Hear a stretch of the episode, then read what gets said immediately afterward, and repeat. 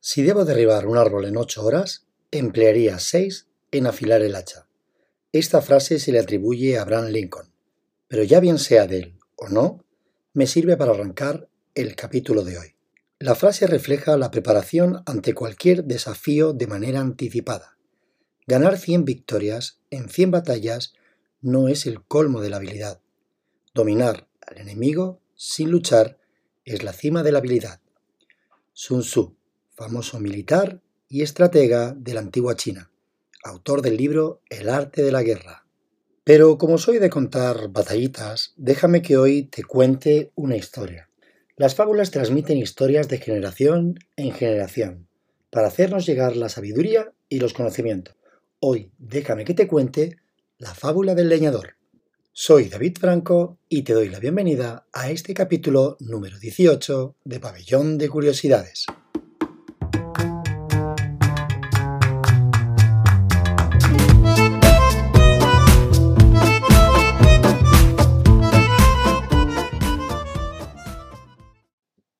Érase una vez que sea. Cierto día que un joven alto y fornido llegó a un bosque donde había leñadores con el propósito de encontrar trabajo.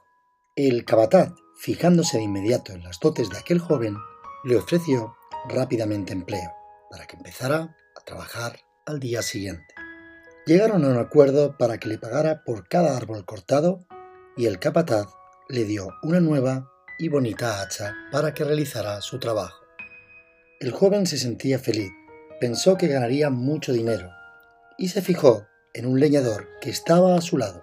Este era bajito y gordo y pensó para sí que ganaría mucho más dinero que él porque cortaría más árboles en menos tiempo. El primer día amaneció y los dos hombres fueron a trabajar al mismo lugar. El hombre joven y fuerte empezó a cortar árboles y más árboles, viendo cómo su compañero conseguía muchos menos árboles que él. Además, cada cierto tiempo hacía descansos y se iba, para luego volver de nuevo al trabajo. Nuestro joven leñador no hacía descansos, era fuerte y no lo necesitaba. Quería cortar muchos árboles y estaba totalmente centrado en su trabajo. Estaba emocionado. Había encontrado la manera de ser el mejor y cortar más árboles que su compañero y que ninguno de los otros leñadores. Al segundo día se levantó eufórico y al igual que el día anterior, se fue con su compañero y empezaron a cortar árboles. Siguió viendo cómo su compañero paraba de vez en cuando y se iba a descansar para luego volver. Él seguía cortando y cortando árboles sin parar. Pero esta vez solo llegó a cortar la mitad de los árboles que el primer día. Incluso llegó a cortar menos que su compañero que cortó los mismos árboles que él el día anterior. Llegó el tercer día y pensando que se había relajado, comenzó el trabajo antes de tiempo y con más fuerza. Le puso todo su esfuerzo hasta bien entrada la noche. El joven leñador estaba agotado, pero estaba seguro de que esta vez había cortado más árboles que el primero. Para su desesperación, cuando los contó, vio que había cortado menos árboles que el segundo día.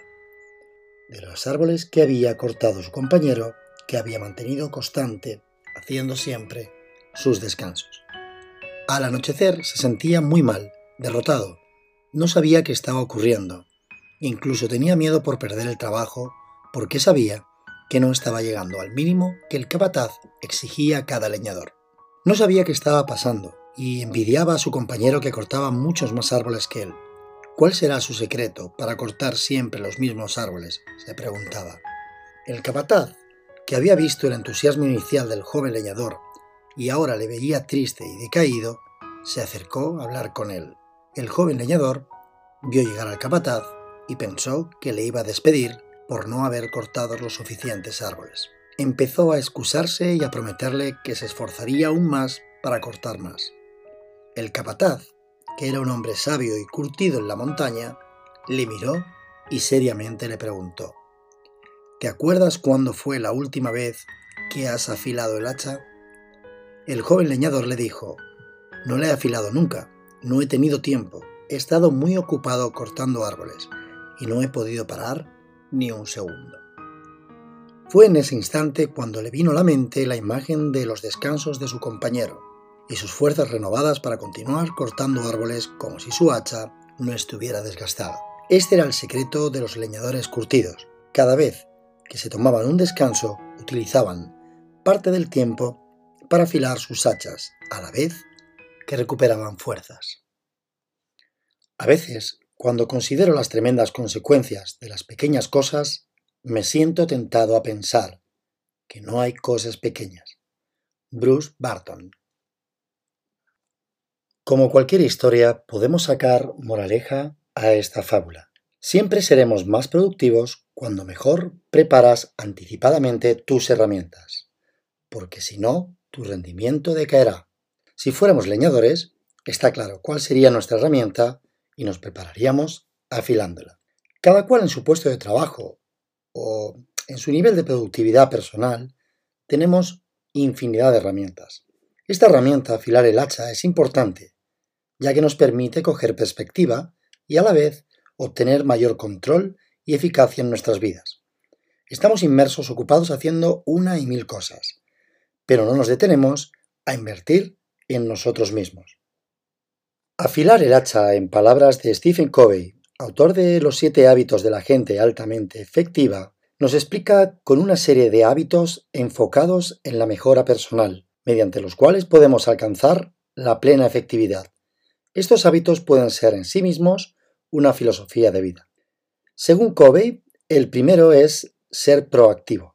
El segundo es tener en mente el resultado que se quiere obtener. El tercer hábito sería colocar siempre lo más importante al principio. El cuarto es pensar en ganar-ganar, win to win. El quinto hábito es comprender, antes de buscar ser comprendido. El sexto hábito, según Covey, es la sinergia, en donde el resultado total siempre es mayor a la suma de las partes. Y llegamos al séptimo hábito de la gente altamente efectiva. ¿Lo adivinas cuál es? Afilar el hacha. Comprometerse con la renovación y la mejora personal en cada una de las áreas de la vida a través de la renovación de conocimiento, habilidades o actitudes. Afilar el hacha significa que si no nos dedicamos únicamente a utilizarla sin afilar, seguramente llegará el momento en el que no podamos seguir talando árboles. ¿Cómo puedo afilar el hacha? Pues muy sencillo. Haciendo ejercicio físico, meditación o mindfulness, leyendo cualquier tema que te enriquezca como persona y te amplíe la conciencia, teniendo momentos para la introspección, para la soledad con uno mismo, con ese diálogo interno que nos ayuda a entender mejor quiénes somos. El aire libre y la naturaleza, escribir reflexiones o escribir un diario y planificar un objetivo orientado a tu misión personal cualquier cosa que te recargue las pilas y que te haga mejorar en el ámbito del autoconocimiento. Por lo tanto, afilar el hacha significa parar y dedicar un tiempo para la planificación, ordenar la mente y organizar los recursos que tenemos, para luego volver a la acción con una perspectiva más amplia de hacia dónde vamos, hacia dónde nos dirigimos y qué rumbo queremos tomar. ¿Qué sucede si no dedico tiempo a afilar el hacha? Pues muy fácil, el hacha cada vez cortará menos y tendremos que hacer más esfuerzo para cortar incluso menos árboles, lo que significa que entro en un círculo vicioso del cual es difícil de salir. Esto que te acabo de decir se parece mucho a esto. Tengo exceso de trabajo, como consecuencia, llego tarde a casa y tengo menos tiempo para mí y los míos. ¿Te suena esto? Como mal porque estoy estresado. Como consecuencia, gasto mi tiempo en distracciones que no me aportan para tratar de calmar mi estrés, como ver redes sociales, verme cuatro capítulos seguidos de la serie de Netflix que estoy viendo o cualquier otra plataforma. Me levanto tarde y cansado, no regenero mi deterioro y no puedo rendir ni en el trabajo, ni en el box, ni en la uni y los resultados cada vez son peores. ¿Ves ahora lo que significa afilar el hacha y lo importante que es? Por cierto, la camiseta que hicimos para esta temporada en Argos Box lleva impreso en la espalda el caballo de nuestro logo, como si fuera un leñador forzudo con un hacha y la frase afilando el hacha. ¿Entiendes ahora su significado? ¿Recuerdas al leñador de nuestra fábula que no tenía tiempo de afilar el hacha, ya que estaba muy ocupado cortando árboles? Pues no dejes jamás de cuidarte, esperando a cuando tengas una casa más grande o cuando ganes más dinero o ya me ocuparé de mí cuando llegue el fin de semana o las vacaciones de verano. Ponte a afilar el hacha y no procrastines. que significa literalmente pro, adelante y crastinus, mañana. Y esto me recuerda al tercer hábito del libro de Stephen Covey. Coloca siempre lo más importante al principio. Y ese lo más importante, entre comillas, eres tú. Bueno, hasta aquí el capítulo de hoy. Espero que te haya gustado y si fue así, te pido el favor de que lo compartas con tus amigos. Esto sería la forma de ayudarme a seguir grabando episodios, ya que esto lo hago de una manera altruista. Hasta luego, amiga. Hasta luego, amigo. Nos volvemos a escuchar pronto, compartiendo otro ratito juntos. Y como decía mi abuelo, que no se te olvide, ser feliz.